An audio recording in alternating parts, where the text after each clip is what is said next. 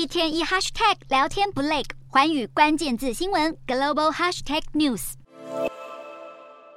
类似台湾九合一选举的日本第二十届统一地方选举前半段选战在九日落幕。这次选出了包括大阪府奈良县神奈川县在内九个都道府县的知事，以及大阪市、札幌市等政令指定都市的市长。另外还有部分地方议员的选举。而票数全部开出来后，最有斩获的政党莫过于日本维新会，拿下大阪府、大阪市、奈良县知事宝座。原本维新会是地方行政党，从来没有在大阪以外的知事选举胜出。这次因为自民党在奈良分裂，让维新会得以渔翁得利。不过也不是每位当选人都兴奋的庆祝。曾经访问台湾的神奈川县知事黑岩佑治，选举期间被爆出外遇丑闻，现在即便当选，似乎也开心不起来。而在北海道知事选举，执政党与在野党展开全面对决，最后是由自民党、公民党等联合推荐的现任北海道知事铃木直道当选。至于其他知事选举，除了德岛县以外，都是由现任知事连任。而在议员选举方面，由于候选人人数不足，竟然有将近二十七趴的议员没有竞争对手，直接躺着就选上，没有投票就当选的高比例，也显示地方议员候选人不足的问题日益严重。统一地方选举前半就此告一段落，接下来后半的选举将会在二十三日展开，到时将选出政令市以外的市区町村首长以及议员。